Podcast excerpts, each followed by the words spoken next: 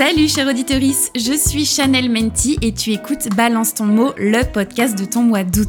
Pendant 31 jours, je vais définir 31 mots ou expressions issus du vocabulaire féministe. Et au livre sur le bretzel, je fais matcher à chaque fois une reco culturelle. Livres, séries, BD, films, musique, documentaire, de quoi occuper tes longues soirées caniculaires. Installe-toi bien confortablement sur ton transat ou ton strapontin de métro et c'est parti pour 5 minutes de féminisme à la sauce pop culture.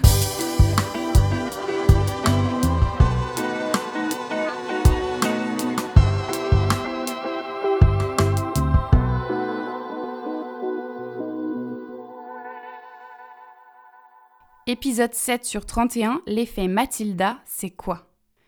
Un jour, je poste une vidéo sur TikTok dans laquelle je présente 5 chiffres sur les inégalités entre les hommes et les femmes. Le premier chiffre que j'avance, c'était que 4% des noms de rues en France portent le nom d'une femme.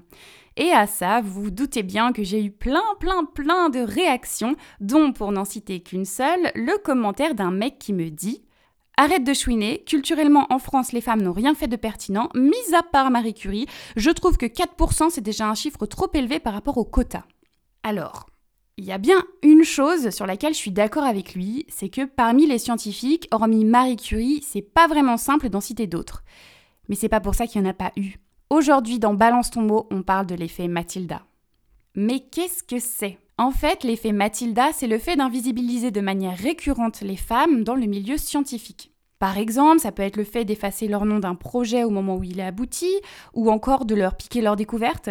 Et c'est un vrai problème. La première à constater ce fait dans le monde scientifique, c'est Matilda Jocelyn Gage, une militante des droits des femmes américaines, d'où le nom de ce phénomène. Dans la longue liste des meufs doublées par des mecs dans le monde scientifique, on a par exemple Mileva Einstein, la femme du physicien qui tire la langue. Elle a apporté autant que son mari à la science, mais on ne retient que lui.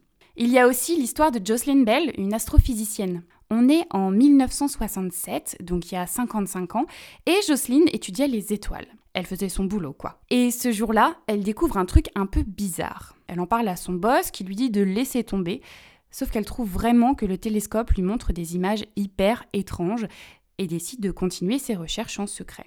Et elle a bien fait parce qu'elle découvre les pulsars. Alors je suis absolument pas experte en la matière, mais grossièrement c'est ce qui reste à la mort d'une étoile. Eh ben devinez qui a reçu le prix Nobel pour cette grande découverte? Son directeur de thèse. Et ce genre d'histoire n'est pas arrivé qu'une seule et unique fois. Lise Meitner et Rosaline Franklin se sont aussi fait piquer le prix Nobel par leurs collègues masculins. C'est assez fou et clairement révoltant, vous trouvez pas? Heureusement, aujourd'hui, il y a des personnes qui tentent de rétablir les choses. Je pense à Pénélope Bagieux et sa bande dessinée des culottés aux éditions Gallimard. Au-delà de son génie du dessin et de son sens de la réplique, Pénélope Bagieux s'initie une vraie œuvre historique. Chaque chapitre raconte la vie d'une femme qui a marqué l'histoire. C'est drôle, accessible, fin et intelligent. France TV en a même fait une série de courts-métrages avec la voix de Cécile de France. Il faut absolument regarder ou lire Les culottés.